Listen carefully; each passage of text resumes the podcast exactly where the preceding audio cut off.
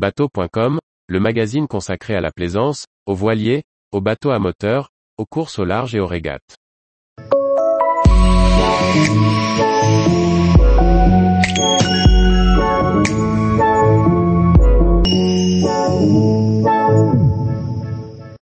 Où et comment chercher puis trouver son bateau fluvial d'occasion? Par Olivier Chauvin. C'est décidé. L'eau douce sera votre élément. Il vous reste à sélectionner le bateau qui conviendra à vos besoins et au programme que vous avez défini. Voici les pistes que vous pouvez suivre pour trouver le bateau fluvial qui vous conviendra le mieux.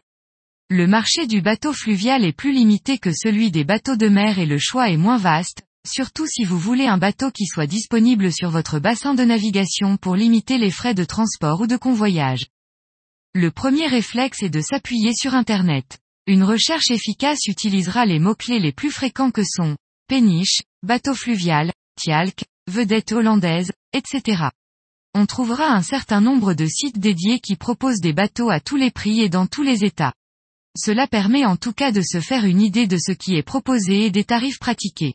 On ne manquera pas de vérifier les dates de publication pour mesurer l'évolution des tarifs dans le temps. Le Bon Coin reste une référence, avec l'atout de pouvoir cibler sa recherche par localisation et par tranche de prix. La plupart des vendeurs privés et professionnels l'utilisent, ce qui permet une vision étendue du marché. Les sites d'annonces nautiques proposent parfois des bateaux fluviaux mais de manière plus anecdotique. Il reste quelques sites typiquement fluviaux sur lesquels on peut voir des bateaux souvent intéressants par leur variété. Il existe aussi des professionnels qui ont pignon sur rue, avec des réputations diverses. On ne manquera pas bien sûr de visiter leur site internet, mais sans négliger de se rendre sur leur ponton, ce qui permettra une vision plus terre à terre, et moins enjolivée de la réalité que sur les photos. Une bonne approche est de se rendre au salon fluvial de Saint-Jean-de-Lonne, Côte d'Or, qui a lieu chaque année à la mi-avril. Il s'agit d'une manifestation bon enfant qui permet de nouer des contacts intéressants et variés. Chaque loueur a désormais son service de vente de bateaux. La plupart proposent des unités d'occasion parfois récentes, mais aussi des formules de gestion. Dans ce cas, le bateau peut rester en flotte et être loué pendant les périodes où vous ne l'utilisez pas. Si vous êtes plutôt en recherche d'un bateau de plaisance que d'une ancienne unité de commerce, ne manquez pas de les contacter. Ils ont souvent des offres intéressantes et surtout qui ont fait l'objet d'un entretien suivi. Le broker ou courtier fonctionne comme un agent immobilier et fait l'intermédiaire entre le vendeur et l'acheteur. Il saura vous conseiller et vous guider dans vos démarches pour autant que vous soyez transparent avec lui sur vos attentes exactes. Ici, pas de demi-mesure. Soit le courant passe et votre interlocuteur comprend votre besoin, soit il vaut mieux passer son chemin.